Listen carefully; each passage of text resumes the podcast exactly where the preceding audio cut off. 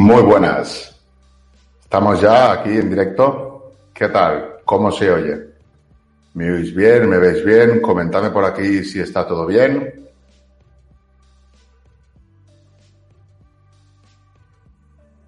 Mm, Sabéis que a mí me llega un retraso de unos 8 segundos los mensajes.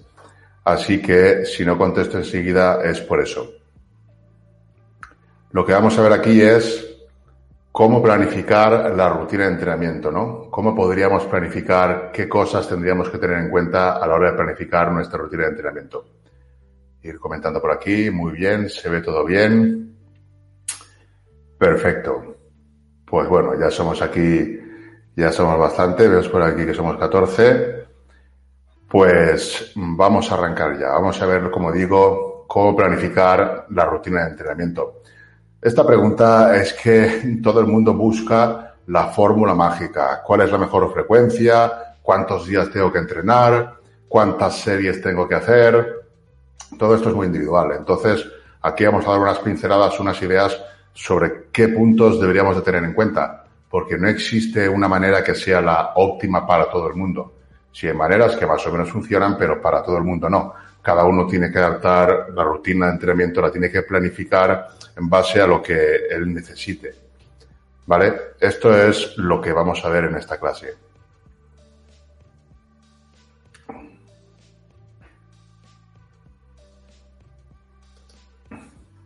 Cualquier cosa me la vais comentando. Yo voy a explicar punto por punto y luego me detendré si hay alguna pregunta en algún punto y la vamos explicando. Lo que sí os pido, como siempre, es que hablemos de cosas referentes a este tema, porque si nos metemos en otras cosas, se va a alargar mucho la cosa. Y mi idea es que sea algo entretenido, flexible, rápido y que os llevéis una buena idea de, cómo, vamos, de los puntos importantes que considero yo a la hora de planificar la rutina y que los podéis aplicar también en ya en vuestras rutinas ya hechas.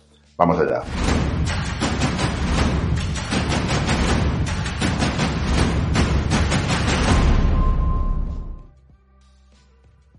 Muy bien, pues lo primero que tenemos que tener en cuenta a la hora de planificar un entrenamiento, lógicamente será las sesiones de entrenamiento que vamos a hacer a lo largo de la semana. Va a ser muy distinto una persona que pueda entrenar tres días a una persona que pueda entrenar cinco días. Entonces, antes de pensar en qué entrenamiento sería el mejor, deberíamos pensar cuántos días puedo entrenar y a partir de ahí ya, pues, optimizar variables. Lo más importante, en principio, la base sería eso. ¿Cuántos días puedes entrenar? Los días podrían ser, por ejemplo, tres, cuatro, cinco o seis días. ¿Se podría mejorar con dos días? Pues seguramente sí, pero hasta cierto punto. No es una frecuencia, no es dos días de entrenamiento, puedes mejorar, pero vamos, si buscamos hipertrofia, si buscamos maximizar ganancias, no sería lo más eficiente. Igual que quizá eh, siete días a la semana tampoco sería lo más eficiente en la mayoría de casos, porque necesitamos también de un descanso, una recuperación, no excedernos del volumen que podamos tolerar. En muchos casos, siete días a la semana podría ser excesivo. Y en otros muchos no, por eso es tan individual. En principio, lo primero que tenemos que seleccionar son los días a la semana, tres, cuatro, cinco, seis. Y en base a ello, ya veríamos cómo podemos distribuir el entrenamiento. El siguiente punto importante serían el tiempo de cada sesión. No todo el mundo dispone del mismo tiempo. Habrá gente que dispondrá de una hora para entrenar y otra gente dispondrá de dos horas, de hora y media, de tres cuartos de hora. Esto también es importante porque dependiendo del tiempo que podamos eh, disponer para entrenar, pues podemos planificar la rutina de una manera u otra. Tanto los días como el tiempo que tengamos para entrenar serán determinantes. Si solamente tenemos 45 minutos para entrenar pues no va a ser óptimo hacer una frecuencia 2 porque seguramente sea demasiado poco volumen a cada grupo muscular de los dos que queramos trabajar en un día o dos veces a la semana. Sin embargo, si disponemos de dos horas de entrenamiento o una hora y media, pues a lo mejor ya es más factible una frecuencia 2. y ya no solo influye el tiempo de entrenamiento en la frecuencia, sino también podría influir en la selección de ejercicios. Si tú, por ejemplo, tienes solamente 45 minutos para entrenar, ¿Qué es lo que te interesa? Te interesa generar la máxima tensión posible, el máximo estímulo posible. Entonces la selección de ejercicios va a estar enfocada a un, porcentaje alto de ejercicios multiarticulares de nivel 1. Ejercicios multiarticulares de nivel 1 para mí serían los que son libres. Por ejemplo, press de banca, peso muerto, remo con barra, ejercicios en que no tienes ningún apoyo y que normalmente no vas a ir al fallo. Ejercicios multiarticulares de nivel 2 serían ejercicios multiarticulares también, pero ya que están en máquinas. O ejercicios que nos den seguridad, como por ejemplo un remo con banco apoyado en pecho. Esos ejercicios que están en máquinas siguen siendo multiarticulares, pero nos dan mucha seguridad y nos podemos acercar al fallo. Entonces, si disponemos de poco tiempo para entrenar, el grueso del entrenamiento estaría basado en ese tipo de ejercicios que generan bastante fatiga, pero también un buen estímulo. Como tenemos poco tiempo, no nos, no nos importa condensar la fatiga en un corto espacio de tiempo, pero que el estímulo también sea, sea elevado. Sin embargo, si disponemos de una hora y media o dos horas, la selección de ejercicios por sesión ya sería diferente. Ya no basaría en un 70-80% de ejercicios multiarticulares porque al disponer de más tiempo no me interesa freírme en tres cuartos de hora y que luego el resto del entrenamiento ya sea totalmente improductivo. Entonces ahí la selección de ejercicios la haría de otra manera. ¿Entendéis esto que estoy explicando ahora? ¿Cómo podríamos seleccionar los ejercicios en base al tiempo que dispongamos de entrenamiento? Si tenéis alguna duda en este aspecto o si está todo claro, me lo ponéis por ahí. Es un directo, quiero que haya comunicación, quiero divertirme con vosotros, quiero que interactuemos, no quiero estar hablando solo todo el rato, por eso necesito que me pongáis feedback, que me pongáis alguna cosa, si lo entendéis, si no entendéis. Yo creo que es bastante simple y bastante lógico el tema de la selección de ejercicios en base al tiempo que cada uno tenga. Yo, por ejemplo, me gusta elegir la selección de ejercicios aproximadamente un 33% de ejercicios multiarticulares de nivel 1, ejercicios pesados en los que no iría al fallo, otro 33% de ejercicios multiarticulares de nivel 2, que serían también pesados, pero ya basados en máquinas, y otro 33% de ejercicios de aislamiento. Y estos porcentajes variarían en función de los objetivos de la temporada, si estoy en volumen en definición, etcétera. Entonces, una de las preguntas que tenemos que contestarnos cuando queremos planificar una rutina sería en principio eso, el tiempo de que dispongamos por sesión y también eh, las sesiones semanales que vamos a hacer, ¿vale? Muy bien, chicos, me alegro que me escribáis y que esté todo claro. Y si alguien tiene alguna duda sobre lo que estemos viendo, me lo ponéis por ahí. En principio, eh, esto sería, esto sería el primer punto a la hora de tener en cuenta, los días de entrenamiento y el tiempo que dispongamos. Generalmente, Tony, se ve gente que entrena con básicos al fallo como peso muerto 60 días. ¿No lo ves productivo? No, no lo veo productivo porque son ejercicios que generan muchísima fatiga y muchísimo estímulo. Entonces, como generan tanto estímulo, ni siquiera es necesario llegar al fallo. Aparte que llegar al fallo en peso muerto de 60 días es peligroso. No creo que la gente llegue al fallo en peso muerto de 60 días. Pero sí, no lo veo efectivo. Son ejercicios que ya a un RIR 2 real ya genera un buen estímulo y te reservas energía y te reservas, eh, vamos, fatiga para poder exprimirla en el resto del entrenamiento. Si ya en, en los primeros 20 minutos te fríes, va a ser difícil que luego continúes rindiendo. La fatiga no es solo a nivel local del músculo que trabaja, sino también a nivel neural durante el entrenamiento. Y todo eso lo tenemos que eh, dispersar durante el entrenamiento para que podamos mantener un buen rendimiento durante todo el entrenamiento. Por eso digo que si solo vamos a entrenar 45 minutos, no hay ningún problema en basar el entrenamiento sobre todo en multiarticulares. Pero si vamos a entrenar durante una hora y media o incluso dos, ya tenemos que dejar de lado los multiarticulares, hacer menos, uno, quizá dos, y más analíticos, ¿vale? Para que esté compensado lo que sería la fatiga, para que podamos durar todo el entrenamiento. Vamos a ver ahora mm, cosas, eh, bases a la hora de elegir frecuencia, eh, vamos, todo este tipo de cuestiones. Entonces luego me preguntáis esto. Pero lo que quiero que entendáis, y por eso estamos charlando aquí, es que no existe una cosa mejor ni peor. Lo mejor es lo que te vaya a ti en función a, tus características individuales particulares de recuperación, de tiempo, de tiempo para entrenar, de días. Por eso estamos hablando que dependiendo del tiempo puedes elegir una selección de ejercicios u otra y también dependiendo de los días que puedas entrenar, pues elegirás una frecuencia u otra. Vamos a ver ahora lo que sería la división del entrenamiento. Vamos a ver la hora del entrenamiento. La hora no, perdón. La hora es que he leído mensajes por ahí. La división del entrenamiento. en base a la frecuencia, ¿no? Podríamos hacer varios tipos de frecuencia, hasta ahí lo sabemos. Podríamos hacer frecuencia 2, podríamos hacer frecuencia 1,5, que sería repetir todos los grupos y la mitad de los grupos en seis días, por ejemplo, con lo cual cada dos semanas sería frecuencia 3. Es un término intermedio entre frecuencia 1 y frecuencia 2. Frecuencia 1,5 es una frecuencia que a mí me gusta bastante, la empleo bastante y, eh, como iba diciendo, es mm, un punto intermedio entre frecuencia 1 y frecuencia 2. Podríamos también hacer frecuencia 1 y no tiene nada de malo hacer frecuencia 1, ¿vale? Lo que importa al final es el número de series totales efectivas.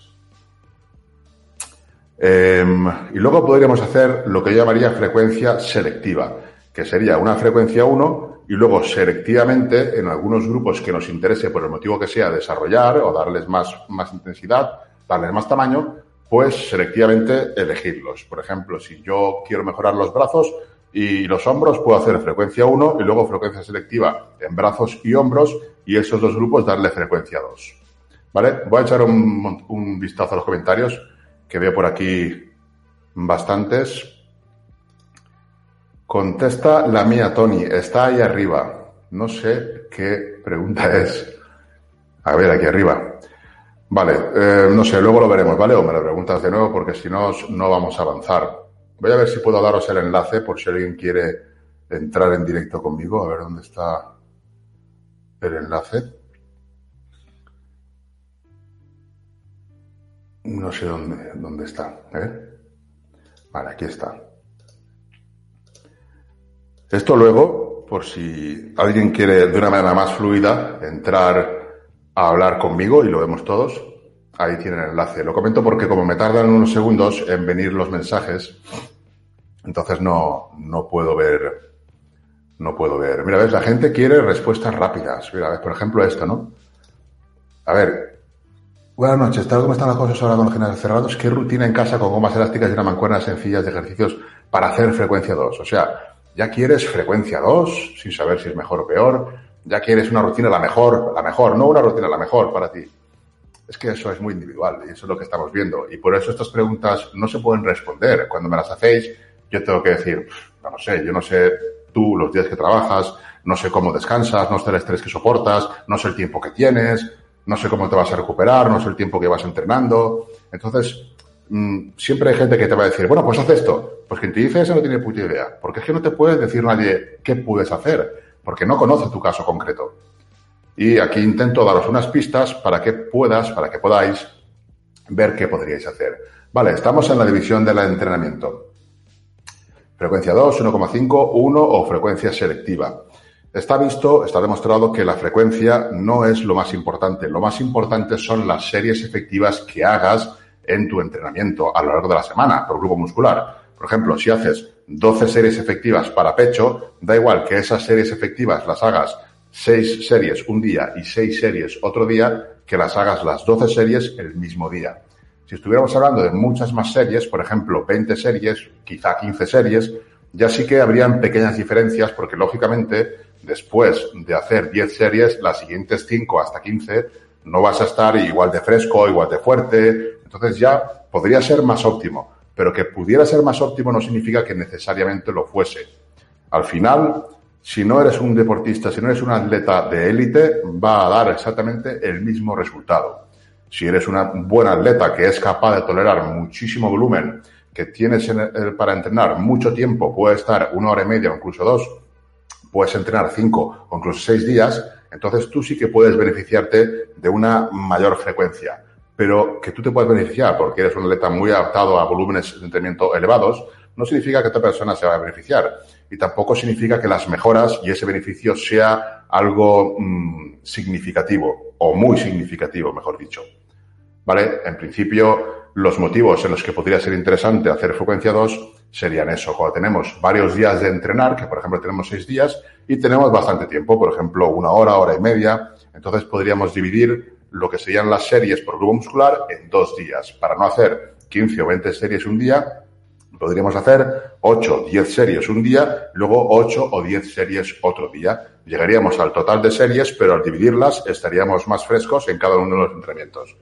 ¿Habéis entendido esta parte?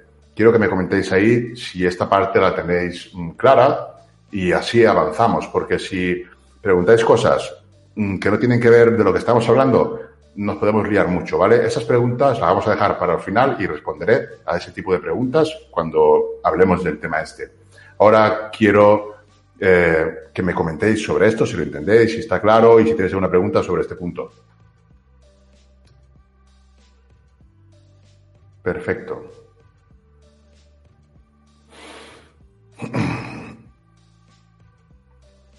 han saltado muchas preguntas hacia arriba que no las he visto. Hemos visto la visión del entrenamiento de cuándo podemos hacer una u otra, en función de los días que tengamos para entrenar y en función del tiempo que tengamos para entrenar. Porque si tienes cinco días, pero solo tienes 45 minutos, pues a lo mejor tampoco es eficiente para ti hacer frecuencia 2, porque ya no le estás dando quizá demasiadas series por grupo muscular en un día, porque si en un día solamente haces a lo mejor seis series, ya se queda un poco corto. Tienen que ser muy intensas esas series y la mayoría de gente no es capaz de aplicar una intensidad tan elevada. Cuando hablamos de series efectivas por grupo muscular, que solemos hablar entre 10 y 15 series efectivas, estamos hablando de series con una intensidad muy elevada. En teoría, unas 12 series mm, con una intensidad muy elevada serían suficientes, pero la realidad es que nadie llega a esos, a esos niveles tan altos de intensidad, ¿vale? Incluso yendo al fallo, quizás falta todavía un poco más.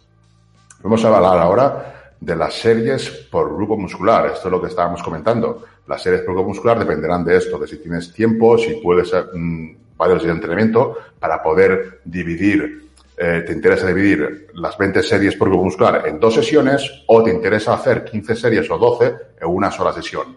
Eso lo veríamos en función del tiempo que tengamos y de los días que vayamos a entrenar. La selección de ejercicios por grupo y día pues también estaría en función de si vamos a entrenar dos grupos musculares o solamente un grupo muscular. También tendría mucho que ver con la duración del entrenamiento, como, como he explicado antes, y también de la frecuencia del entrenamiento. Si, si entrenamos con mucha frecuencia, tendremos que dividir los multiarticulares pesados en dos sesiones, ir la fatiga distribuyéndola de forma equitativa para que no sea una sesión súper pesada y otra súper ligera, que hace mucha gente. Hoy es mi día de ligero de pierna. ¿Pero qué día ligero? Tú no puedes tener días ligeros. Tú cuando vayas a entrenar tiene que ser a entrenar fuerte. Esto es una cosa que me hace mucha gracia, ¿no? No, es el día de repaso, entonces voy a entrenar a bombeo. Pero qué, pero qué bombeo, ni qué leches. Tienes que ir lo más cerca posible del fallo. No te digo al fallo, pero a un RIR 2, RIR 1. Hay que estimular, porque si no, aplicas un alto grado de esfuerzo, no vas a reclutar todas las unidades motoras de alto umbral y por lo tanto no vas a reclutar todas las fibras de tipo, de tipo 2, tipo 2A y 2B, las más, vamos, las con más capacidad de hipertrofia, que es lo que te interesa. Por eso no se puede ir a hacer bombeo porque es la segunda vez que tocas ese grupo muscular. Siempre hay que ir con un alto grado de esfuerzo.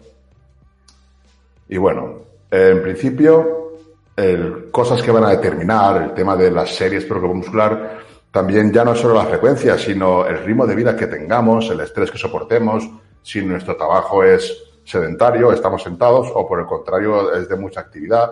Todo eso va a influir en la recuperación y por lo tanto también va a influir el número de series por tubo muscular que seamos capaces de tolerar. Otra cosa que va a influir en el número de series por tubo muscular es la alimentación. No es lo mismo estar en volumen con un montón de comida que estar en definición donde ya pues la comida escasea, pasamos hambre, y no puedes recuperarte igual de los entrenamientos. Entonces ahí seguramente vas a tener que hacer menos series por grupo muscular que cuando estás en volumen. Entonces nadie te puede decir, no, la ideal son 15 series por grupo muscular, porque habrá veces que para ti podrás hacer más y habrá veces que podrás hacer menos. Y luego el tema es que esto está muy, es muy particular. Hay gente que progresa perfectamente con 10 series y otros progresan perfectamente con 20 series. Es un número muy particular. Tenéis que entender eso. Tenéis que entender que cada uno tiene su rango de series y a partir de ahí puede ondular en función de cómo descanses, de tu trabajo, de cómo comas, de si estás en volumen, en definición, puede ondularse ligeramente en función también de las adaptaciones que vayas teniendo, pero no, no va a variar mucho. Si tu rango son 15, pues tu máximo podrás llegar a 20 y tu mínimo pues llegará a 10, pero no es una cosa que puedas meter. Si son 15 y 30 son mejor, voy a hacer 30 series porque no lo vas a tolerar, no vas a poder eh, hacerlas y recuperarte de esos entrenamientos. Vamos a ver también de los rangos de repeticiones. cómo estructurar, cómo elegir los rangos de repeticiones por cada ejercicio. Bueno, voy a echar un vistazo a las, a las preguntas, a ver si no se me olvida lo de los rangos. Y este tema hasta aquí, ¿tenéis alguna duda sobre lo que estamos viendo? Porque claro, veo preguntas que no son de esto, entonces no es lo mismo. A ver.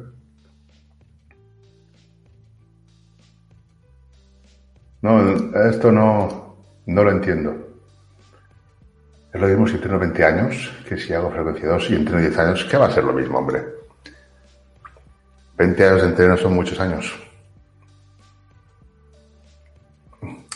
Vale, lo que creo que veis es eso, que no es mejor frecuencia 2, puede ser útil, puede ser interesante dependiendo si entrenamos muchos días, dependiendo si tenemos mucho tiempo para entrenar, de si nos recuperamos bien, que eso es fundamental, pero no es una, una cosa que sea obligatoria o que sea precisamente eh, lo más óptimo para todo el mundo. Puede ser óptimo para algunas personas. A mí, por ejemplo, me gusta frecuencia 2, pero yo hago frecuencia 2 y frecuencia 3. Y, yo cuando entrenaba piernas, cuando entrenaba de verdad, entrenaba frecuencia 4 y 5 piernas. Pero lo que yo hacía era lo óptimo para mí. Otra persona ah, seguramente no hubiera sido lo óptimo. ¿Entendéis lo que quiero decir? Que no hay una cosa que sea, que sea mejor. Está muy de moda frecuencia 2 y es útil, a mí me gusta, pero que no quiero que la gente piense que es para todo el mundo y que es realidad para todo el mundo. Si estamos hablando de, alguien que entrena cuatro días, pues frecuencia 2 a lo mejor no es suficiente. A lo mejor hace una torso-pierna, pero esa torso-pierna pues no es lo ideal. ¿Vale? Vamos a hablar de la división en los entrenamientos, los más típicos. Tendríamos, por ejemplo, una tirón empuje-pierna con esta rutina. Si tenemos seis días, podríamos hacer frecuencia 2. O si tenemos tres días, pues trabajaríamos todo el cuerpo solamente con tres días. Si tenemos, por ejemplo, cuatro o cinco días, podríamos hacer una frecuencia de 1,5, que estaría muy bien. Sería una frecuencia que es bastante ideal para la mayoría de personas. Esa es casi seguro que no falle. También podríamos tener una distribución de torso-pierna, quien le guste ese tipo de rutinas. No, el problema no está en la rutina, ¿vale? El problema está en el grado de esfuerzo, en la intensidad, en el, en el volumen total por grupo muscular de series. Eso es lo importante. Y luego, lo más importante es lo que veremos al final.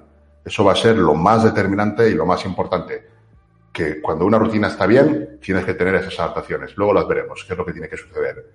Más importante que la rutina es que consigas esas adaptaciones. Otro, otro tipo de distribución podría ser una híbrida de torso-pierna y full body. Sería un día torso, otro día pierna y otro día full body. Ahí tendríamos una frecuencia 3, bueno, perdón, una frecuencia 1,5 en solo tres días. Es una manera de, darle bastante frecuencia a la gente que le gusta entrenar con más frecuencia, pero que es que lo que importa al final es el volumen total. No van a haber mm, diferencias muy significativas. Luego tenemos otro tipo de división, que sea rutina dividida toda la vida, que podría ser un grupo muscular por día, por ejemplo, lunes pecho, martes espalda, miércoles pierna, lo típico de toda la vida, o una dividida tipo Wader, pero ya buscando una frecuencia 2, que podría ser, por ejemplo, espalda bíceps, eh, pecho tríceps, y pierna hombros. Ahí en tres días pues tendríamos todos los grupos, gemelos a terminar esa parte.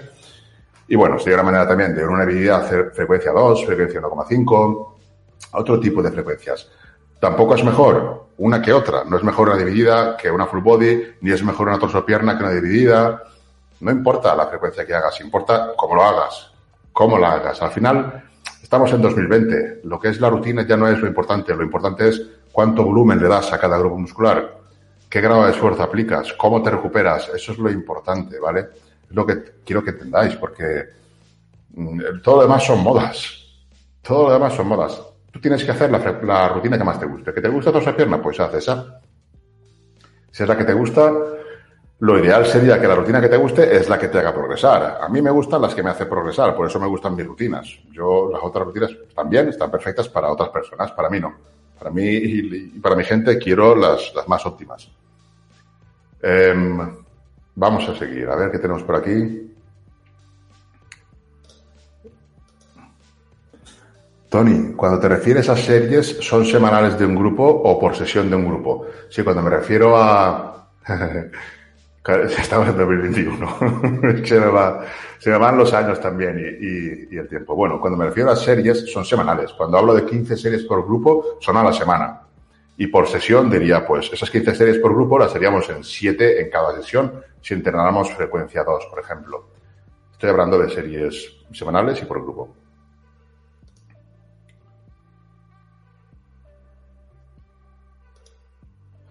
Em, si quiero hipertrofiar todo el cuerpo, en general en cuatro días, podría ser empuje, jalón, pierna y full body, claro, eso es lo que estábamos hablando. Si podría ser lo que tú quieras, lo que quieras. Podría ser la mezcla más rara que quieras. Lo que va a importar es eso, el, volumen de series total, tu grupo muscular, tu grado de esfuerzo, tu recuperación, cómo la distribuyas, va a dar exactamente igual. Mm, va a dar igual.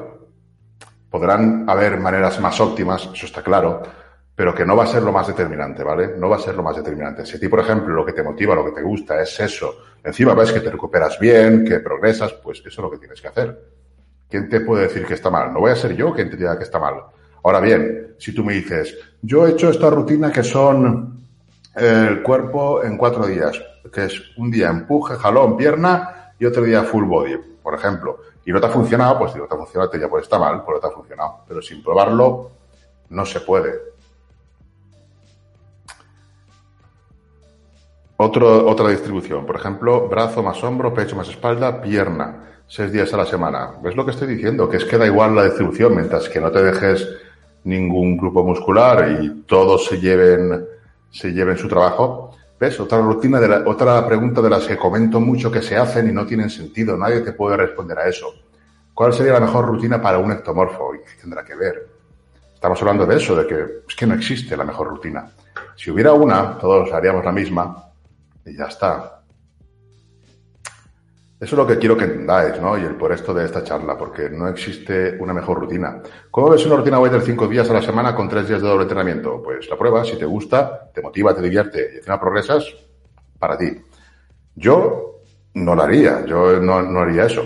Pero si, ¿quién soy yo para decirte que no lo hagas tú? Si te gusta, hazlo no va a ser lo que va a impedir que progreses. Lo que va a impedir que progreses es que no añadas el suficientemente volumen de entrenamiento por grupo muscular. No añadas la suficientemente mm, intensidad a, cada serie.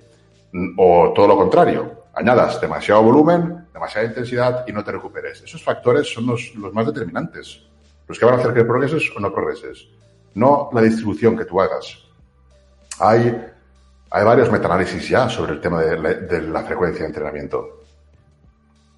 Ahora bien, si tú eres un fan de frecuencia 2, vas a buscar estudios que, mejoren la frecuencia 2. Ahora bien, ¿qué pasa? Si en lugar de leerte el abstract y, leerte la conclusión de los autores, te lees todo el estudio, resulta que los que hacían frecuencia 2 metían más series. Entonces es normal que mejoren más, pero no por meter frecuencia 2, sino por meter más volumen. Todo esto, aquí quien quiere, quien quiere demostraros algo lo va a hacer enseguida. Con cualquier estudio coge los que le gustan a y ya está. Por eso hay que ser un poco más con la mente abierta y realmente mm, cualquier, cualquier tipo de frecuencia funciona, como si quisiera hacer frecuencia 3 o frecuencia 4. Te digo, yo hacía frecuencia 4 en piernas y fue cuando más me crecieron. Vamos a ver ahora hablar del descanso entre series. Dentro de una rutina hemos visto mm, varios puntos. Serían los días de entrenamiento, el, tiempo que tenemos para entrenar. También hemos visto la división, las series por grupo muscular y tendríamos que hablar también de las series totales. Series por grupo muscular serían, por ejemplo, 15 eh, series por grupo muscular a, la semana, pero si quisiéramos partir ese, ese grupo en doble frecuencia, pues serían 8 o 7 series por, por día. Eh, te faltarían otras 8 o 7 series más o 10 series, depende del volumen total de series por día, que tendrías que aplicar en un entrenamiento. Normalmente se pueden tolerar, pues eso, entre 15 y 20, depende de la intensidad. Hay gente que es capaz de imprimir una intensidad muy elevada y, a lo mejor solamente tolera 10 series. También entra ahí, como hablábamos antes, la selección de ejercicios. Si, por ejemplo, tu rutina tiene un porcentaje muy elevado de ejercicios multiarticulares, lógicamente vas a tolerar menos series que alguien que tiene más ejercicios analíticos. No te vas a cansar igual, no, no genera la misma fatiga un ejercicio multiarticular que un ejercicio más analítico. Y tampoco genera fatiga un ejercicio multiarticular que tienen que entrar músculos estabilizadores y, otra serie de factores que un ejercicio multiarticular que solamente es realizar un empuje, por ejemplo, o, un press. ¿Entendéis lo que quiero decir? Que no es solamente una cuestión de series, es una cuestión de, estímulo, de intensidad, de grado de esfuerzo, de series, pero es, todo está unido, no se puede separar. Porque 10 series de sentadilla no son igual que 10 series de extensiones. El descanso entre series, ¿vale? Esta es una pregunta también muy recurrente, muy recurrente. El tema del descanso entre series. ¿Cuánto hay que descansar en series? Aquí no hay una respuesta que nadie te puede decir, descansa un minuto o descansa tres. Y si te lo ponen en la rutina, pues desde mi punto de vista, mal hecho. A no ser que mm, condiciones especiales quieras progresar también en densidad de entrenamiento, quieras reducir el tiempo de descanso. Pero desde mi punto de vista, cuando lo que buscamos es hipertrofia y máximo rendimiento, deberíamos descansar lo suficiente para que la siguiente serie estemos bastante recuperados. Y ese tiempo suficiente tendría que ser también el mínimo posible. Si en dos minutos estás recuperado, no descanses tres. La recuperación entre el segundo y el tercer minuto va a ser solamente un poquitín más o ni eso. Si en dos tú ya estabas, en dos. También depende del ejercicio. Un multiarticular pesado, pues a lo mejor necesitas tres minutos. Y si por lo que sea te has esforzado muchísimo y necesitas cuatro minutos, tómatelos. Tómatelos. Aquí también está demostrado que cuanto más descanso, más intensidad puedes aplicar, más, más rendimiento y más carga vas a levantar. Si tú descansas bastante, levantas más carga, ¿qué es lo que va a suceder? Que tu tonelaje total al final de la sesión va a ser mayor. ¿Qué sucede si el tonelaje total es mayor? Pues que la tensión mecánica que has hecho durante todo el entrenamiento va a ser mayor. Estamos hablando de la tensión, eh, de la tensión no, estamos hablando de, de la carga externa, que es la carga que tú manejas. Si tú descansas bastante, vas a manejar bastante carga externa. Pero la que nos interesa a nosotros es la carga interna, la carga, la tensión que recibe el músculo. Esto se consigue, pues bueno, normalmente cuando más carga externa, pues también más carga interna, pero no necesariamente tiene que ser así. Bueno, ya hablaré de esto en otra ocasión, pero es importante saber que no se trata solamente de aumentar carga.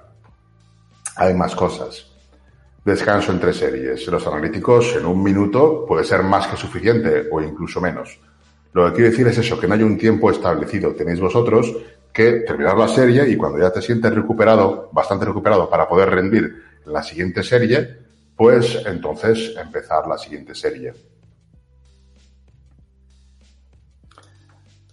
Mira, eh, cuando hacías frecuencia 4 de pierna, ¿cuántas series hacías por cada grupo de pierna? Yo no contaba series, pero estaba dos horas en el gimnasio metiendo bajadas de peso y micropausas a punta pala. Tranquilamente haría 30 series. Pero lo que yo haría no es lo que tienes que hacer tú, eso lo he dicho mil veces también. Esto siempre va a ser así, pero siempre dentro del mismo individuo. Siempre una misma persona, cuando más intensidad, menos volumen. Siempre va a ser así, pero siempre dentro de uno mismo. No quiere decir que otra persona pueda, pueda hacer más volumen que tú y encima pueda entrenar más intensamente que tú otra persona. Pero tú mismo, cuando más intensidad apliques, menos volumen vas a poder tolerar. ¿Me entendéis lo que quiero decir? Comparándote contigo mismo, sí.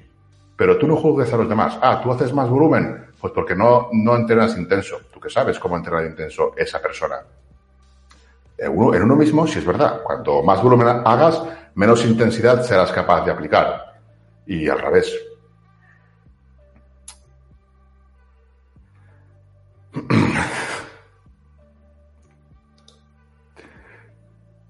Mm, hay que coger una rutina y mantenerla en el tiempo para ver si, si funciona bien, ¿vale? Mucha suerte.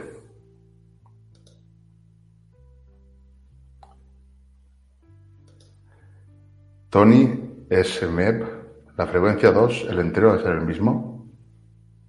No sé, no entiendo esta, esta pregunta. Bueno, Vamos a continuar, ¿vale? Luego responderemos, responderemos dudas sobre este tema. A ver qué tenemos aquí.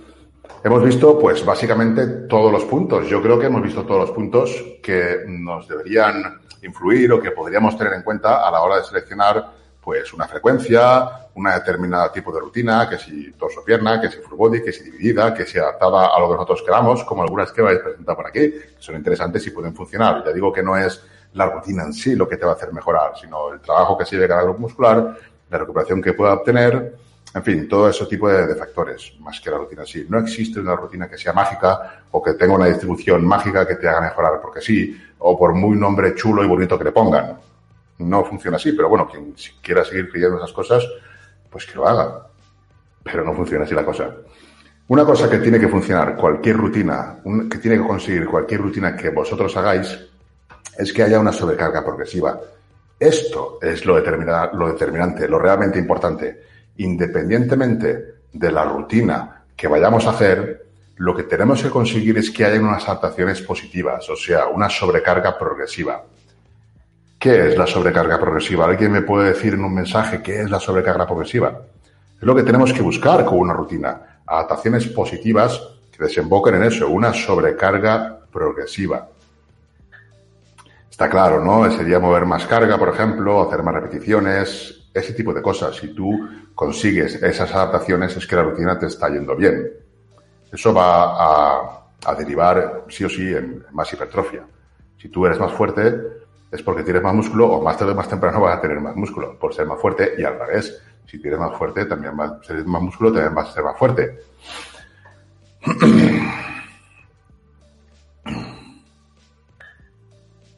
Vale, como decía, esto es lo más importante, lo que tiene que conseguir cualquier rutina, sea la que sea la rutina que hagáis, que haya una sobrecarga progresiva. La sobrecarga progresiva no solamente, eso es, muy bien, esto sería una sobrecarga progresiva. Subir la intensidad del entrenamiento, muy bien, ya sea más repeticiones o más peso, menos descanso, muy bien, muy bien, esto es muy bien, esto es una sobrecarga progresiva. No solamente subir más peso, sino todos esos factores que comenta Dante. Vale, vamos a verlo en detalles. Lo primero sería, por ejemplo, aumentar el carácter de esfuerzo, ¿no? Supongamos que tú estás trabajando, porque se supone que tienes que tener la rutina, pues, planificada y tienes que saber tu grado de esfuerzo, tu tonelaje, tu volumen de entrenamiento, tus series. Para eso, en la descripción del vídeo tenéis una plantilla donde podéis registrar vuestro entrenamiento. Si pinchas el enlace, está ahí abajo y te calcula todo. Si tú controlas lo que, lo que haces, puedes ver si hay sobrecarga progresiva puedes ver si mejoras. Si no lo controlas, pues puedes verlo, pero también puedes no verlo. Es más complicado. ¿Vale? Entonces, una manera de ver la sobrecarga progresiva sería aumentando el grado de esfuerzo. Si tú trabajabas a un RIR 1 o RIR 2, pues trabajar a un RIR 0, lo que antes era RIR 1, trabajar a un RIR 1, lo que antes era RIR 2, acercarte más al fallo, ¿no? Esa sería una manera de sobrecarga progresiva. Sería aumentar la intensidad. Otra manera sería em, aumentar lo que sería la carga. Eso es lo más típico, pero no siempre es posible y hay que hacerlo poco a poco. No puedes, por norma, todas las semanas aumentar carga. Quizás sí, si eres novato o si estás en volumen o si estás usando fármacos. Pero si no, pues mm, va a ser complicado que todas las semanas, sí o sí, aumentes carga, sobre todo cuando ya tienes cierto nivel. A partir de cierto nivel es más complicado. Pero sí se pueden aumentar las repeticiones. Aumentar las repeticiones también sería una manera de sobrecarga progresiva, el aumentar repeticiones. En mis rutinas, por ejemplo, lo que propongo son dos rangos de repeticiones y de esa manera, cuando haces la serie que quieres aumentar carga o repeticiones, es más fácil que, tengas buenas adaptaciones. Si siempre intentas el mismo rango de repeticiones, es más complicado progresar. Si tú trabajas siempre a 10 repeticiones, es muy difícil pasar a 11 repeticiones o 12. Pero si trabajas también a 20 o 25 repeticiones, es muy sencillo llegar a 27. No es la misma progresión es más sencillo aumentar esas dos repeticiones en un rango alto que en un rango bajo. Aumentar la carga sería aumentar el volumen de entrenamiento. Eso sería también una manera de progresar en carga. Te has adaptado al entrenamiento y entonces eres capaz de añadir más series.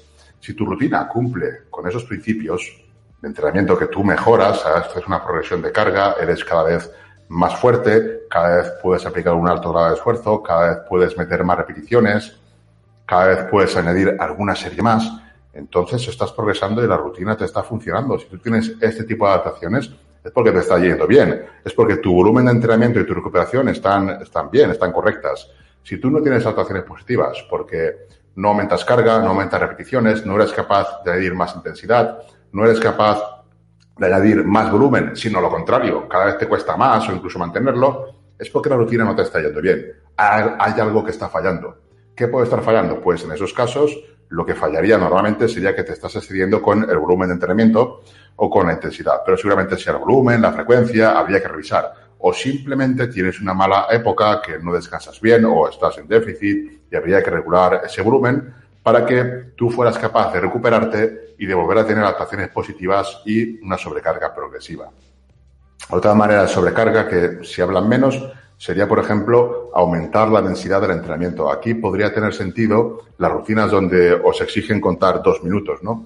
Si luego ese descanso os lo bajan a uno y medio y sois capaces de mantener todas las cargas, pues sería una manera de progresar.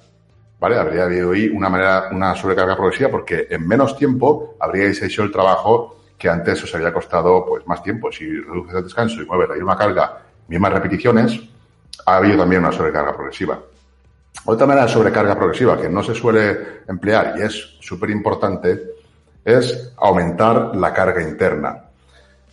La carga interna es la carga que realmente está trabajando el músculo, la carga que realmente mueve el músculo. Vamos, a poner un ejemplo. Eh, a ver, yo hago un curl de bíceps con barra y de repente pongo 20 kilos a cada lado. Yo es que estoy muy fuerte. Yo curl de bíceps no hago nunca.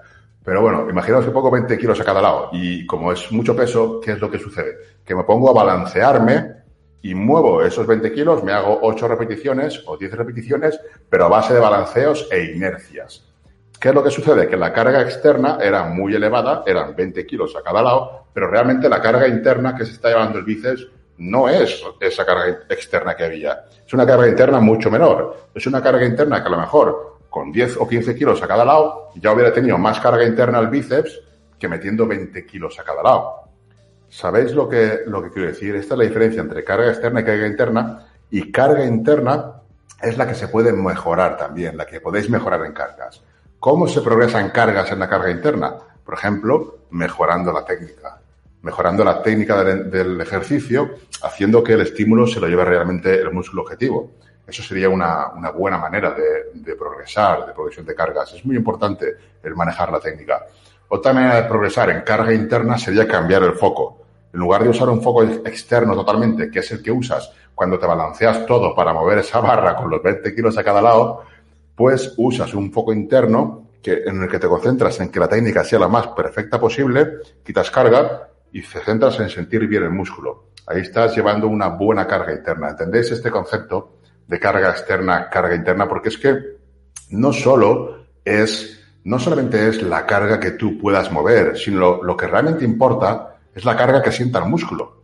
Esto lo tenéis que entender y tenéis que tener esto claro porque esa es la diferencia entre un atleta de fuerza y un culturista. Un atleta de fuerza, la carga interna le importa un carajo. Lo único que importa es la carga externa. Y eso es lo único que cuenta y es el objetivo final. Sin embargo, un culturista la carga externa nos importa porque también queremos estar fuertes, pero no debería. Lo que tiene que importar realmente es la carga interna, porque es la carga que va a hacer que realmente el músculo crezca. Esos 20 kilos por lado en, el curso de bíceps que estaba haciendo yo, balanceándome todo, lo único que van a conseguir es que me duran los tendones, que a lo mejor me haga daño en la espalda, me duele la zona lumbar, me arriesgue alguna lesión, o incluso me rompa el bíceps. Pero no me va a estimular correctamente el bíceps. ¿Entiendes? Cuando el objetivo es fuerza, es mover la carga, me da igual, yo es lo que quería, entonces balanceo, hago todo lo que sea posible y muevo la carga. Pero cuando el objetivo es hipertrofia, la carga interna es muy importante. Y una sobrecarga progresiva en carga interna es una muy buena manera de progresar. Para esto hay que cambiar un poco el chip y hacer algunas series con un foco muy interno para manejar bien la técnica. ¿Entendéis esto? Eh, comentarme por ahí alguna cosilla porque estamos terminando la charla. Entonces ahora sí que ya podéis empezar a bombardear con preguntas.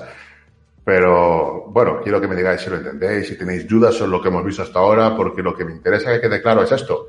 Porque esas preguntas de esta rutina es buena o voy a hacer esta rutina y cómo me va a ir, o cuál es la mejor rutina para ectomorfo, o cuál es la mejor rutina para... Es que no existe. Nadie te puede contestar a eso. Si no sabe ni, tu constitución, no sabe lo que comes, no sabe lo que descansas, no sabe los días que puedes entrenar, el tiempo que tienes, el estrés que tienes, en qué trabajas, si no sabe una serie de datos, no te va a poder decir, no te va a poder decir exactamente qué sería mejor para ti. Y aún así, pues habría que probar también. Yo, por ejemplo, en mis rutinas siempre doy opciones a, muchísimas cosas. A ejercicios, a volumen, a series, a rangos, doy muchas opciones, explico el porqué de cada una y luego tú ya eliges lo que te va a ir mejor, sabiendo el porqué.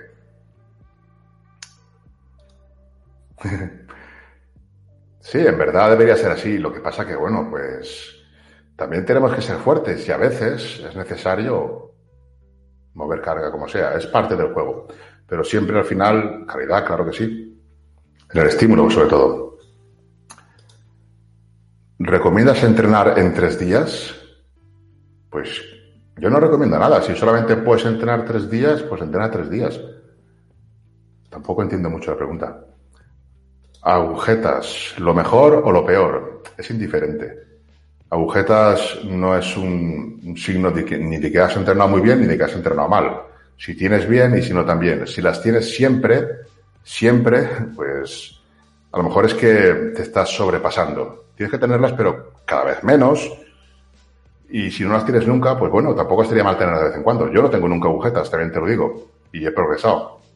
Pero porque estás muy adaptado. Las agujetas se suelen tener cuando haces un ejercicio nuevo, un movimiento, un movimiento nuevo. Cuando pasas a entrenar con cargas gravitacionales, pasas a entrenar con gomas elásticas.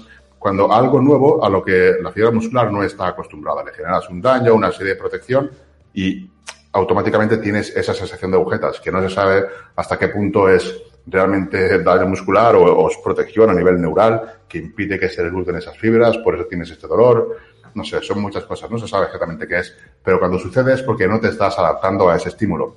Si tú te adaptas correctamente, pues cada vez tendrías que tener menos agujetas y solamente tenerlas cuando cambias de estímulo, de entrenamiento, de ejercicio, por eso no es bueno cambiar tanto de ejercicio. Hay gente que cambia demasiado de ejercicios, no es bueno. No quiero entrar mucho ahí, prefiero contestar algunas preguntas porque si no nos metemos ahí. A ver, tengo un bíceps más grande que el otro, ¿cómo los igualo? Yo mi consejo ahí siempre va a ser que, que sigas, o sea, que sigas tranquilo, que llega un punto que el más grande ya no te va a crecer más y el otro seguirá creciendo. Eh, tienes esa opción, o sea, hacer el otro más grande, que como digo, llegará un punto que el que tienes grande no te va a crecer más. Y la otra opción sería dejar de entrenar el que tienes grande. Si lo dejas de entrenar el que tienes grande, se va a hacer más pequeño. Eso no falla. ¿Sabes? Eso no falla, pero no creo que sea la ideal. Yo prefiero la otra. Pero eso no falla, ¿eh? Es tiempo, ¿eh? Yo también tenía un pecho más grande que otro y con el tiempo, al final uno no crece. Eso se iguala con el tiempo. No buscaría fórmulas. No buscaría. Pues eso es, es jodido. Pues no lo sé, la verdad. No lo sé.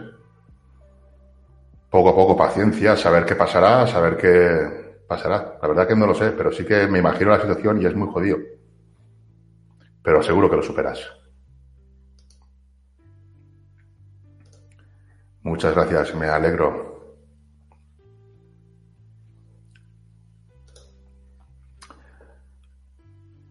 A ver. Tony, pero el problema, entrenando frecuencia 2, el segundo día con agujetas no rindes. Bueno, eh, no es que no rindas, es que la capacidad de reclutar fibras está limitada porque el músculo es, vamos, el cuerpo humano es súper inteligente, súper eficiente, entonces lo que hace es que tú las fibras que tengas dañadas, que tengas dolor, post-entrenamiento, bueno, lo que tengas dañadas, no las recluta bien. Entonces, ¿qué sucede? Que tu rendimiento decae, decae muchísimo. Pero no significa que no se recluten otras fibras. Las que están dañadas no se van a reclutar y por ello tú no eres capaz de aplicar la misma fuerza, pero otras sí se reclutan. Entonces, eh, no es lo óptimo, desde luego, pero que tampoco sé hasta qué punto sería totalmente ineficiente. Totalmente ineficiente no creo que sea, pero óptimo no es. Entonces, si te pasa eso, lo que tienes que hacer es no entrenar frecuencia 2. Si no eres capaz de recuperarte o controlar mejor la intensidad y el volumen que aplicas en la primera sesión, o los ejercicios, o es que es cuestión de adaptarse a los estímulos.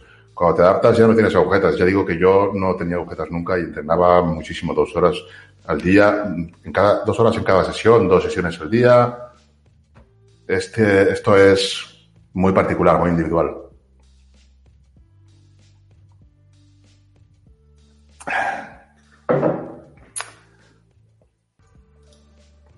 ¿Cómo se puede combinar ejercicios de fuerza más ejercicios de velocidad y resistencia aeróbica? Puedes combinarlo como quieras. Cuando más separen las sesiones, van a haber mejores adaptaciones y van a interferir menos entre ellas. A partir de ahí, puedes combinarlo como quieras. Tú vas a tener adaptaciones en fuerza, vas a tener adaptaciones en ejercicios de velocidad, que no sé lo que es, y en ejercicios de resistencia aeróbica, ¿vale? Vas a tener adaptaciones de resistencia aeróbica y en ejercicios de fuerza también vas a tener adaptaciones. Pero claro, mmm, cuando más se paren las sesiones, mucho mejor.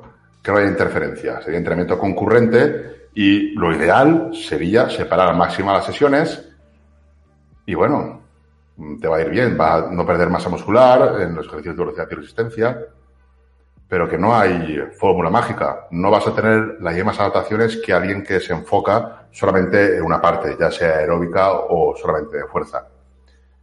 Eh, cuanto más cosas le pides al cuerpo, pues menos eficiente es.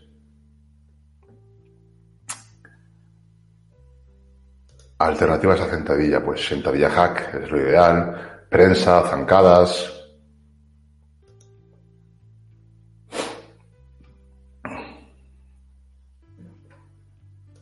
Esto es interesante. Si hiciéramos frecuencia 2 de un grupo muscular, ¿sería más interesante repetir los ejercicios o variarlos? absolutamente ninguna pregunta tiene una respuesta fija, por norma general, porque siempre se van a dar casos dependiendo de lo que tú quieras. Ah, vamos a ver, supón que tú haces frecuencia 2 en un grupo muscular, supón que es pecho, y supón que tú quieres ser bueno en press de banca. Entonces, a ti te interesa esa frecuencia 2 en los dos días hacer press de banca, y seguramente el resto de ejercicios pues igual.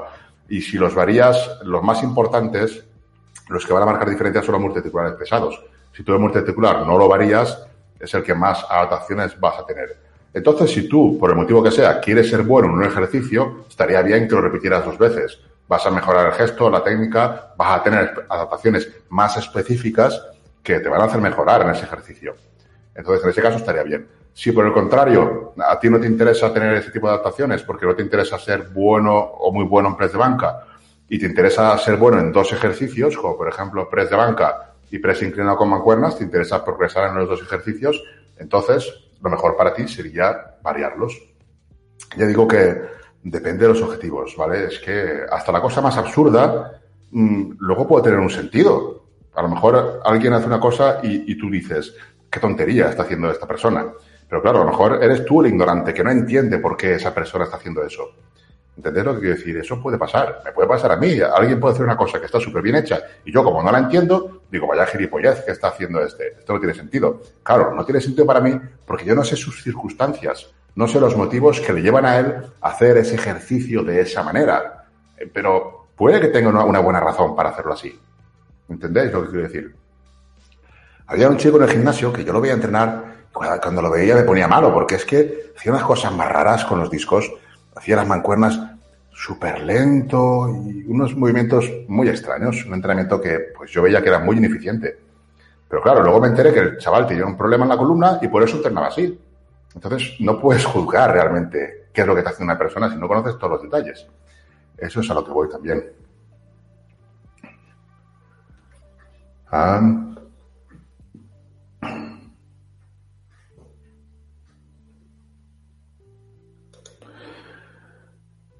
Esto, a ver, ¿qué opinas de que un principiante se centre en el foco de carga interno para trabajar una buena base para entrenar a fuerza en un futuro? No sé, si quieres una buena base, tienes que aprender la técnica, más que ese foco de carga interno, que no entiendo muy bien a qué te refieres.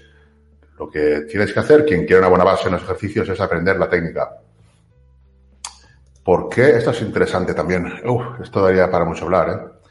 ¿Por qué o cuándo se debería cambiar un plan de entrenamiento? Deberías de cambiarlo cuando tuvieras una muy buena razón para hacerlo. Entonces sí, si tú no sabes por qué lo vas a cambiar, no lo cambies. Ahora, si tú dices, lo voy a cambiar porque una razón, por ejemplo, me aburre muchísimo ese tipo de entrenamiento, cámbialo, porque no te está motivando, te está aburriendo, cámbialo. Pero si tú no te disgusta el entrenamiento, estás progresando, no te estancas, pues, ¿por qué lo vas a cambiar? Si tienes un buen motivo para cambiarlo, cámbialo. Por ejemplo, voy a pasar a una fase de definición y, este tipo de entrenamiento ya no lo puedo soportar, demasiado volumen, demasiada intensidad, demasiada frecuencia, pues cámbialo porque no vas a poder aguantarlo. O al contrario, vas a pasar a una fase de volumen y entonces ese entrenamiento, si te ha quedado corto, pues cámbialo.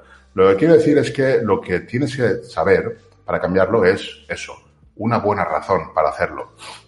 En principio, mantener los ejercicios va a ser útil.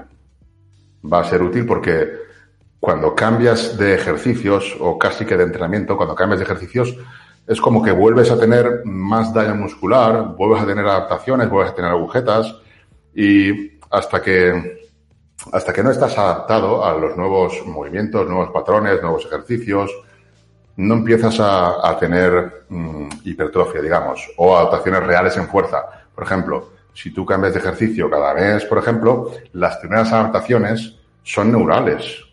Tú vas a progresar mucho de ejercicio, en el ejercicio, porque tienes adaptaciones neurales. Pero no significa que estés ganando masa muscular. Tú cambias, por ejemplo, de gimnasio y coges una máquina nueva y la siguiente semana mueves dos repes más. Y a la otra mueves cuatro repes más. Y luego ya en cuatro semanas te empiezas a estancar y dices, joder, ya no gano fuerza, ya no gano músculo. No, no, no. Ahora es cuando vas a empezar a ganar músculo.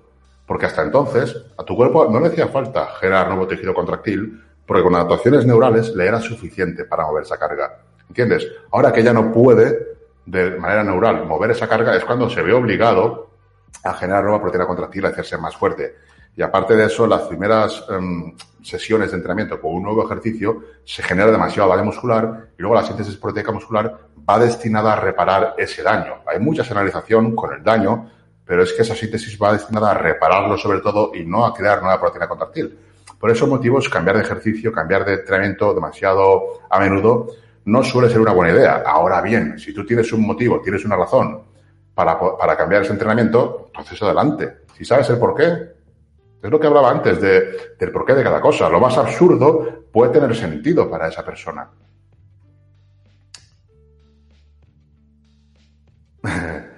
Pues, bueno, yo creo que todo el mundo sabe entrenar el cuello. Te pones aquí una, una costa de estas que hay en algunos gimnasios y, vas dando a, a, todas las partes. Y también, pues imagino que, que ejercicios más específicos de puentes y cosas así. Eso lo verás enseguida por internet en cualquier sitio. ¿Cómo dividías las sesiones de un día? Me refiero al receso de horas. Pues la verdad que no te entiendo mucho, pero si te refieres a yo cuando entrenaba dos veces al día, no sé, me levantaba, comía, me iba a entrenar, comía, comía, me iba a entrenar, comía, comía y a dormir. Bueno, y luego me levantaba por la noche a dormir. No, no entiendo. Hay un pre-work que tomo en las mañanas y sobre todo me quita el hambre. Y, ya no como. No sé si es contraproducente abusar de eso. No sé, si te quita el hambre, pues igual, si no estás en definición, pues igual sí que es contraproducente. Igual en definición sí que sería muy útil, pero en volumen igual no. ¿Hasta qué punto la genética es importante a la hora de tener un buen físico? Hombre, aquí te puedo dar mi opinión porque la verdad absoluta nadie la tiene y tampoco lo que yo diga es ninguna verdad. Es mi opinión siempre. Mi opinión basada en todo lo que he leído, todo lo que he estudiado, todo lo que he vivido y todo lo que he visto. Que también hay gente que no se moja para nada. A mí me gusta mojarme. Yo quiero que si estáis aquí es para escucharme a mí y lo que yo piense o opine. Luego vosotros, cada uno haga lo que quiera, pero esa información, vamos, yo lo veo así.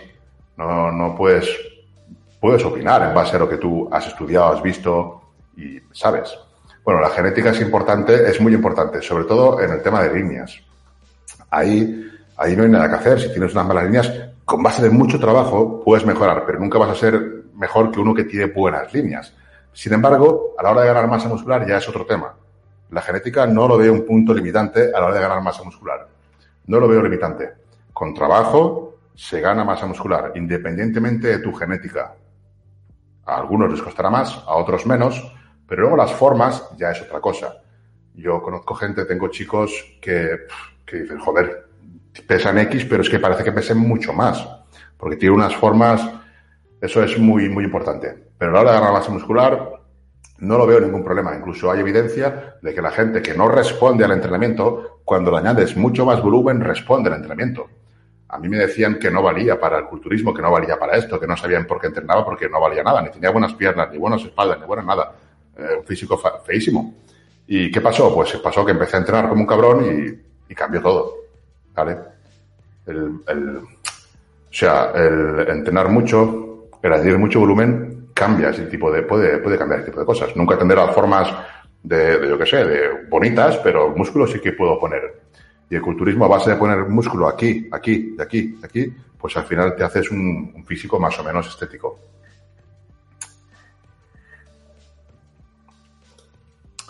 Algo importante para la hipertrofia es llegar al fallo. Si hago un solo ejercicio al fallo, ¿logro lo mismo que si hago varios y no llego al fallo?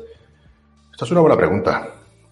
Depende. Yo pienso que sí. Si, por ejemplo, haces un ejercicio que vas al fallo y haces dos que quedas a RIR 2, pues seguramente esté muy por el estilo. Ahora bien, ¿qué te interesa más? Pues seguramente te interesa más hacer dos que hacer solamente uno, ¿vale? Mm, tú tienes unas series que puedes tolerar y a partir de ahí pues tienes que acercarte, acercarte bastante al fallo, dividir tu, tu recuperación, o sea, gestionar tu recuperación e intentar meter el máximo volumen, pero esta pregunta es muy interesante.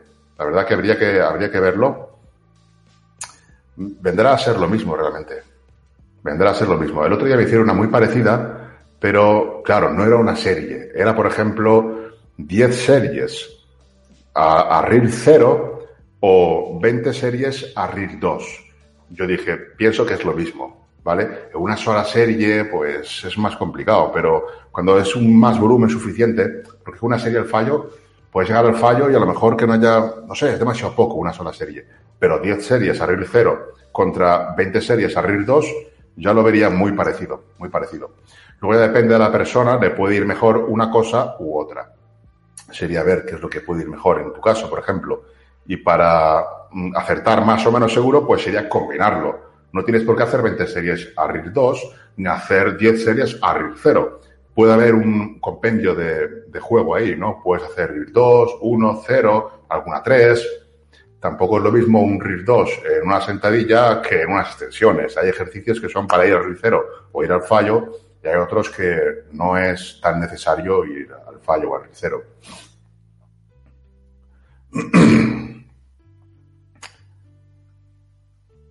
¿Cómo saber si tengo buena genética? Pues probándolo. Yo qué sé, eso, ¿qué quieres que te diga? Nadie te puede decir. La genética engloba muchísimas cosas. Muchísimas, no solamente a nivel físico, sino también a mental, ¿eh? Hablo de como atleta. Son muchísimas cosas, muchísima presión, muchísima, muchísimo estrés. No solamente a nivel físico. Eh, la capacidad de superación, de lucha, son tantas cosas. bueno, chicos, a ver, tenemos por aquí. Eh, ¿Crees que es mejor torso-pierna que Wader? No, ya he dicho que la rutina da igual, ¿sabes? Es lo que estábamos hablando antes, no sé si lo habrás visto. A partir de ahí, yo creo que lo mejor son mis rutinas. Para eso las hago para mí y para mi gente. Si tengo que decir alguna.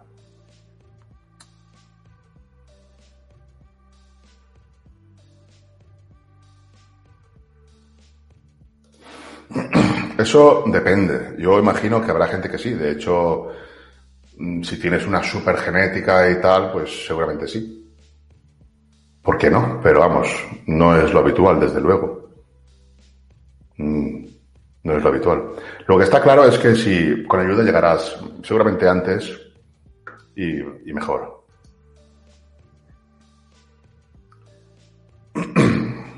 Este tipo de preguntas son las que no podemos responder. Rutina semanal para aumentar masa muscular. ¿Qué me recomiendas? Claro, te recomiendo que hubieras visto la charla y tendrías una idea de por qué no puedo responder a, este tipo de preguntas. No se puede saber.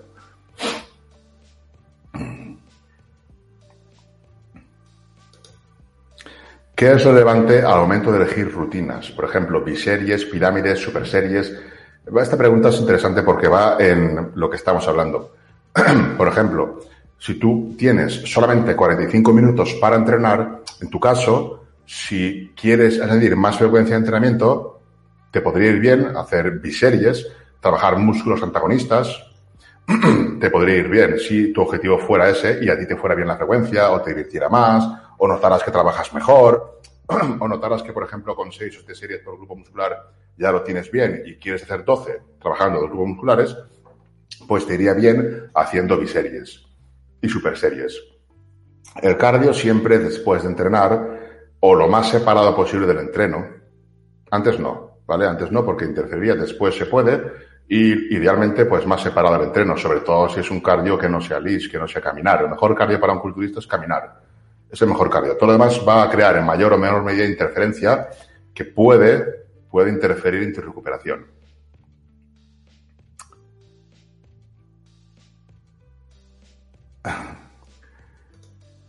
Si tu objetivo es tener un abdomen hipertrofiado, pues sí, tendrás que entrenarlo en volumen. ¿Es recomendable? Pues es lo que digo siempre, depende de lo que tú quieras. Si tú quieres un abdomen hipertrofiado, pues imagino que sí será recomendable. Yo no lo entrenaba porque yo mi abdomen no quiero que sea excesivamente hipertrofiado. En mi caso, cuando estaba seco seco, se me intuyen los A, se me ven, es lo que necesito para competir y ya está. Tengo la cintura ancha, si hipertrofio más, se quede más ancha,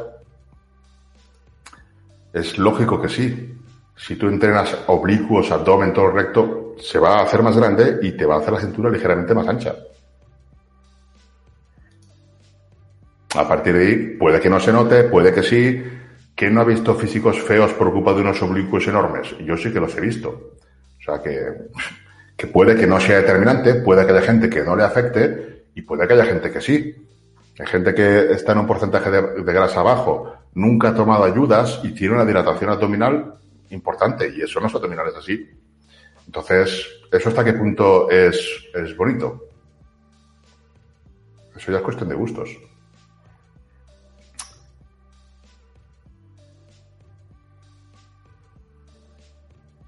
Esto también es interesante. ¿Cada cuánto podrías aumentar ese volumen? ¿Una, dos, tres semanas? Eh, tiene que ser siempre paulatino para que puedas adaptarte y aumentarlo con inteligencia. ¿Qué quiere decir con inteligencia? Pues aumentalo en ejercicios cuyo ratio estímulo-fatiga sea muy favorable al estímulo y mm, mucho menos en la fatiga. Por ejemplo, analíticos, multiarticulares de nivel 2, que son los que se realizan en máquinas guiadas, en Hammer o que te dan mucha seguridad para acercarte al fallo. En esos serían los primeros ejercicios en los que podrías aumentar una serie. Tú también tienes que notar, a ver, de espalda me recupero bien. Sí, puedes aumentar en una serie. No tienes por qué aumentar volumen en toda la rutina. Puedes aumentar volumen en los músculos que tú notes que te recuperas bien. ¿Cómo lo puedes notar? Si lo cuantificas. ¿Cómo lo cuantificas? Pues te bajas la plantilla que tienes aquí en la descripción de este vídeo y ahí puedes apuntarlo todo. Entonces vas a saber si te recuperas o no te recuperas. Bueno, chicos, a ver cuánto llevamos. Oh, una hora solo. Ah, pues bueno, vamos a estar diez minutos más respondiendo preguntas y cortamos. ¿Os ha gustado la charla? A ver, ¿me podríais hacer un favor? Hacer una historia y me etiquetáis el Instagram. No estaría mal. Si os ha gustado, me podríais etiquetar tonilloret.toyo. Así yo veo que os gusta. Me animáis a hacer más cosas de estas. Y, como digo, pues es una manera de, que yo sepa que os ha gustado, que os interesa lo que hablo y que mm, volveréis a otra charla si la doy, que os va, que os va a gustar. ¿Vale? Es una manera también de apoyarme.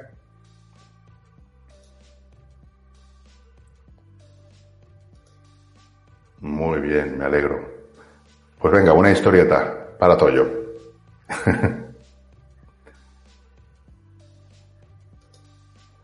¿Cuánto peso engordar a la semana estando mejorado? Estando mejorado es usando ayudas exógenas. Es muy particular, ¿vale? Es muy particular. Por ejemplo, si tú vienes de un estado muy, muy, muy bajo de grasa, el peso va a subir mucho más rápido que si vienes de un estado que no estás bajo de grasa. Entonces no te puedo decir, es como entrenamiento, no te puedo decir ciencia cierta. ¿Vale? Es, no te puedo decir. Podríamos hablar de estimaciones, por ejemplo, un 1% de tu peso corporal estaría bien a la semana, pero claro, es que depende. Si tú ya estás en un límite eh, de grasa bastante alto, pues ese 1% casi seguro que sea grasa. Entonces, y si tú estás en un, un porcentaje de grasa muy bajo, ese 1% es demasiado poco para empezar a subir, porque en las primeras semanas hay una subida de, vamos, de muchas cosas, de agua, de glucógeno, de residuos. Es muy difícil contestar a esto sin tener un montón de datos. Muy bien, me alegro mucho. Me alegro mucho. Esto es lo, único que pido, que si os guste que me lo digáis, porque así pues me animo y a ver si me animo y pongo más contenido, hago más charlas de este tipo. Y bueno, pues compartimos y aprendemos todos. Tenéis que tener en cuenta que yo no sé, yo solamente doy mi opinión, mis cosas y mis ideas y ya está. Hay muchas cosas. Cada uno tiene que coger las cosas que os interesen, que os gusten, las aplicáis, las que no os gusten las desecháis intentar tener la mente abierta, ¿vale? Yo por lo menos lo intento para continuar aprendiendo. Esto es lo más importante, intentar tener la mente abierta, porque si piensas que, que esto ya lo sabes, o piensas que tu sistema de entrenar es el mejor, o piensas que tu forma de hacer las cosas o de comer es la mejor, pues no vas a mejorar, ¿vale? Hay mucha gente muy sesgada en cuanto a muchos tipos de, de entrenamientos, de dietas. Por ejemplo, pues quien es procetogénico, pues ya automáticamente no sale de ahí, solo va a buscar estudios que le interesen a él. Quien le gusta la full body, lo mismo, solamente va, a cegarse en ese tipo de entrenamiento, todo lo demás lo va, y no es así, ¿vale? No es una cuestión de, de una dieta mejor o de un sistema de entrenamiento mejor. Todo funciona y todo puede ser flexible, debe serlo, para que se pueda adaptar al momento de tu vida, al momento en el que estés, a tus circunstancias personales. Bueno, eh, yo, yo personalmente flexiones, flexiones de rodilla, o sea, femoral sentado y femoral tumbado. A partir de ahí puedes hacer peso muerto rumano.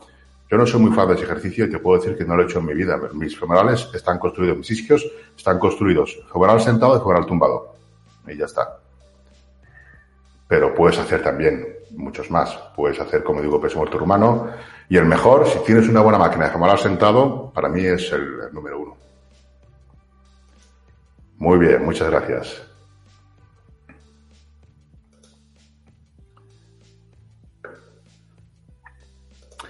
Sí, la sentadilla libre es un buen ejercicio para todo, ¿vale? Yo no soy fan de la sentadilla libre, pero coño, que sí que es un buen ejercicio.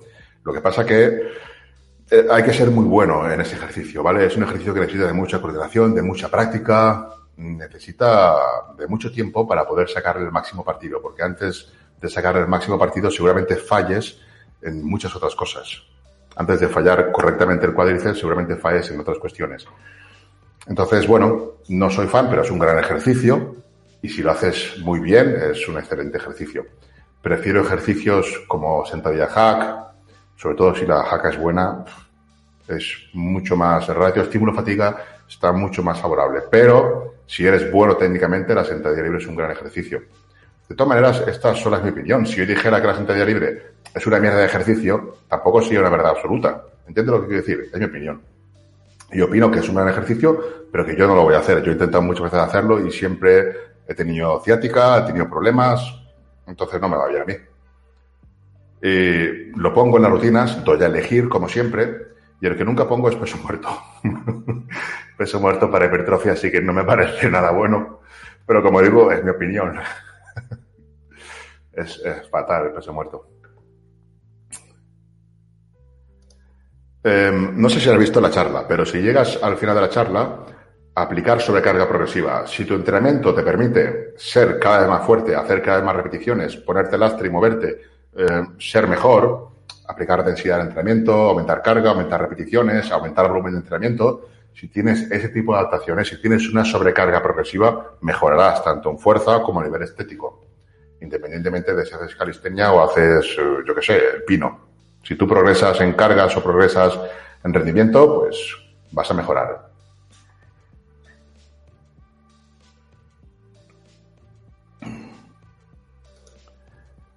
¿Ves? Estas preguntas pues no te las puedo contestar porque dependen de, de, cada uno, de manera individual. Es lo que hemos estado hablando aquí, depende de muchos factores, ya puedes, puedes elegir tú y sobre todo probar en cuántas series te puedes recuperar. Muy bien, Richard. Muy bien. Claro, tú eres de los míos, entonces hace lo que te ponga. Y yo, mm, si os pongo cosas, no es para putearos, yo todo lo contrario, quiero que progreséis lo máximo posible. Y si no pongo eso es porque no lo veo necesario, ¿vale? Prefiero que las series efectivas sean series que te vayan a dar un buen ratio de estímulo fatiga, que puedas recuperarte, que puedas aplicar volumen, porque nosotros trabajamos con bastante volumen, y ciertos ejercicios como las sentadillas nos lastrarían en lo que serían, en lo que serían, pues, más volumen efectivo. Cuando hablaba antes de la carga externa e interna, las sentadillas es uno de esos ejercicios que tiene una carga externa pues bastante elevada y luego la carga interna no está bien definida, ¿vale? Hay que ser muy bueno para poder conseguir una buena carga interna con ese ejercicio. Esto, bueno, es un poco indiferente. Va a depender, lo más óptimo va a depender de lo que tú necesites. O sea, si a ti hacer series de 8 repeticiones o de 6 repeticiones no te generan eh, fatiga a nivel articular, no te generan problemas tendinosos, no te generan dolores, no hay ningún problema.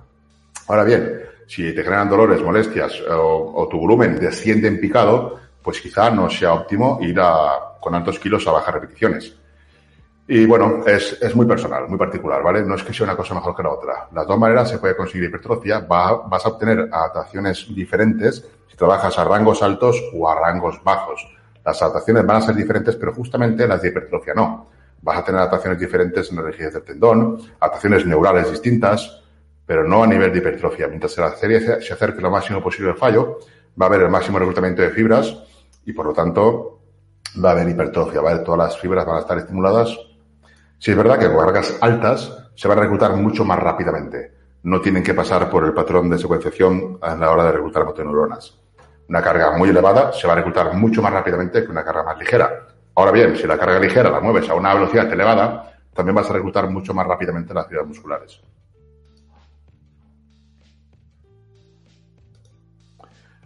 Perfecto. Peso muerto para hipertrofia coincido contigo, pero desde que lo hago bien pesado, todos mis dolores lumbares han desaparecido. Pues a ti te va perfecto, te va perfecto para, eh, no sé, mejorar tus dolores lumbares. Pero eso no significa que vayas a conseguir más hipertrofia con el peso muerto. De momento te has curado los dolores lumbares, que es estupendo, pero te ha servido para eso, no para hipertrofia. Si yo no digo que sea malo, digo que es malo para hipertrofia. ¿Entiendes? Para medir la fuerza es el mejor que hay. ¿Por qué se usa el peso muerto? Porque, porque no hay trampa. Tienes una carga en el suelo y quien más la levante, ese gana. Ahí no hay trampa. ¿Entiendes? Por eso es uno de los ejercicios básicos que se usan en competiciones.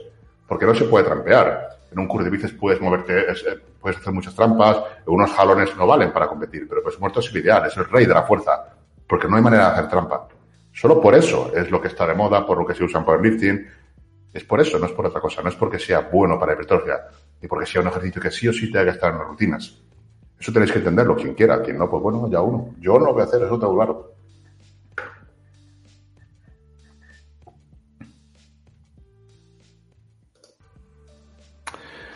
Otro día hablaremos.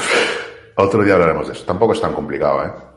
Yo lo hacía todo muy simple. La gente que está conmigo sabe cómo trabajo y cuanto más simple, mejor. ¿Vale? Muchos problemas es de que os complicáis mucho. No es tan complicado.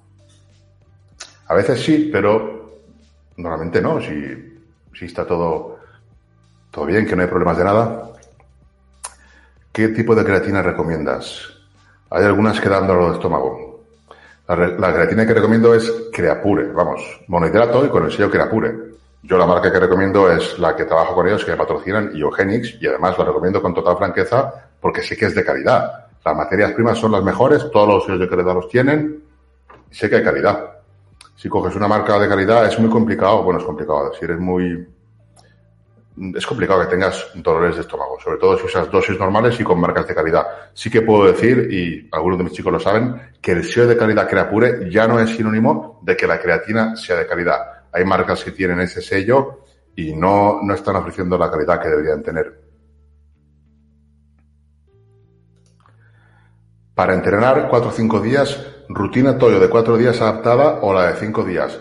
La rutina Toyo de cuatro días, lo único que tiene de cuatro días es el nombre. Tú puedes entrenar cuatro, cinco, seis o incluso siete días con ella. Las rutinas son, yo que sé, 60 o 70 páginas, te explico todo, aparte de todos los vídeos y todo lo que hay, donde tú vas a decidir los días que quieres entrenar, las series que quieres hacer, los ejercicios que quieres hacer. Los vas a decidir en base a lo que he explicado más o menos. Lo que tú puedes tolerar, cómo te puedes recuperar, el tiempo que tienes, las horas o el tiempo que tienes para entrenar. A partir de ahí, em, la de cinco días es muy potente. La recomendaría, por ejemplo, en volumen. Y la de cuatro, días es todo terreno. Para volumen, definición, para lo que quieras. Es que yo no voy a hablar más de mis rutinas, es que a mí me encantan. Las dos son, son muy buenas. Pues no lo sé, cuando pueda. Es que no me quiero comprometer. Fijaos que el directo, en media hora digo, voy a estar en directo media hora. Porque son momentos que digo, no tengo ganas de, estudiar ahora y hace rato que tenía todo el trabajo y tal, pues voy a hacer un directo. ¿Entiendes lo que quiero decir? No puedo planificarme porque como siempre tengo cosas que hacer, mm, me cuesta, me cuesta comprometerme. Me comprometo con, con los míos, con mi trabajo, pero esto lo hago por hobby, lo hago por, por aportar, entonces prefiero no comprometerme demasiado. Pero sí voy a intentar hacer otro directo, seguramente por la semana que viene o la otra, cuando pueda. Intentaré a ver si puedo avisarlo con más tiempo, porque siempre me pasa igual, pero bueno. Esto está muy bien. Buenas noches, Toyo. ¿Qué variables sueles usar para sobrecarga progresiva? Peso, más repes, más tiempo en tensión. Yo uso un montón de variables. Bueno, yo uso, yo mando un montón de variables. Yo uso, mm, no sé, yo es que lo tengo de otra manera. Lo que yo haga no es lo que tenéis que hacer vosotros. Pero sí, podría, por ejemplo, decirte la densidad del entrenamiento, podría decirte el foco en, las rutinas. Hay un Excel donde puedes apuntar el foco de cada serie. Si mejoras en un foco más interno, una carga interna superior, pues es una variable que he comentado antes muy importante para lo que sería la sobrecarga progresiva. Vas a ver también el tonelaje total, también lo valoro, valoro también el grado de esfuerzo. Así como está el Stress Index, yo hago otra escala similar, pero a mi manera, en la que busco una puntuación de entre 80 y 100. Entonces, el grado de esfuerzo se valora ahí en esa puntuación y ahí ves también la, sobrecarga progresiva. También en el volumen, que va aumentando poco a poco. Es todo un cómputo de cosas. Pero siempre hay sobre, sobrecarga progresiva en alguna de las cosas. Como son tantas variables las que medimos, siempre vas a ver sobrecarga progresiva en alguna. Eso hace que siempre estés motivado, porque si solamente ves sobrecarga progresiva en las cargas y de repente llegas a un punto cuando llevas 12 semanas, 10 semanas con una rutina, ya ves que te estancas, ya no hay adaptaciones neurales, ya cuesta mucho progresar, entonces mm, te desanimas. Si tienes más variables como repeticiones, volumen, series, el foco, el RIR, es que hay tantas cosas, no solamente, o sea, uso muchas variables, eh, incluso el tiempo de baja tensión, la densidad.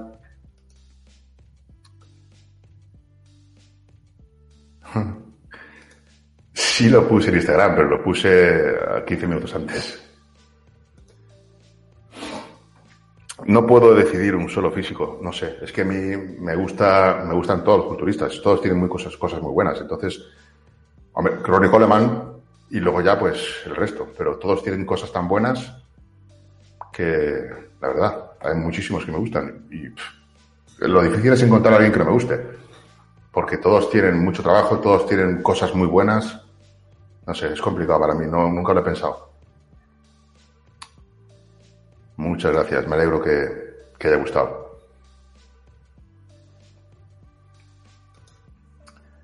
Muy bien, chicos, pues a ver.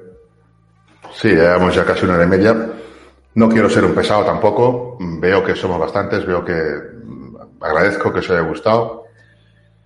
Pero bueno, vamos a, a despedirnos y Espero que nos vayamos viendo por Instagram y a ver si a la otra aviso con más, eh, con más fluidez, con más tiempo. Recordaros que abajo en la descripción tenéis unos enlaces si queréis aprovechar y descargaros lo que sea la plantilla para registrar el entrenamiento. Y no sé, lo que va dejando por ahí, intentaré aportar, intentaré seguir aportando cosas y contenido y experiencias e ideas y sobre todo intentar que penséis, ¿no?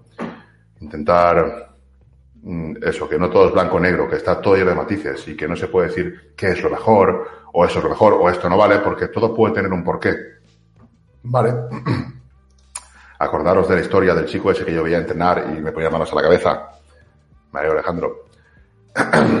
Entonces, todo puede tener un porqué, ¿vale? Y a veces la ignorancia es lo que nos hace no entender el porqué de algunas cosas. Hay que estar abierto y tratar siempre de mejorar. Y mejorar es aprender, mejorar es compartir, mejorar es entender.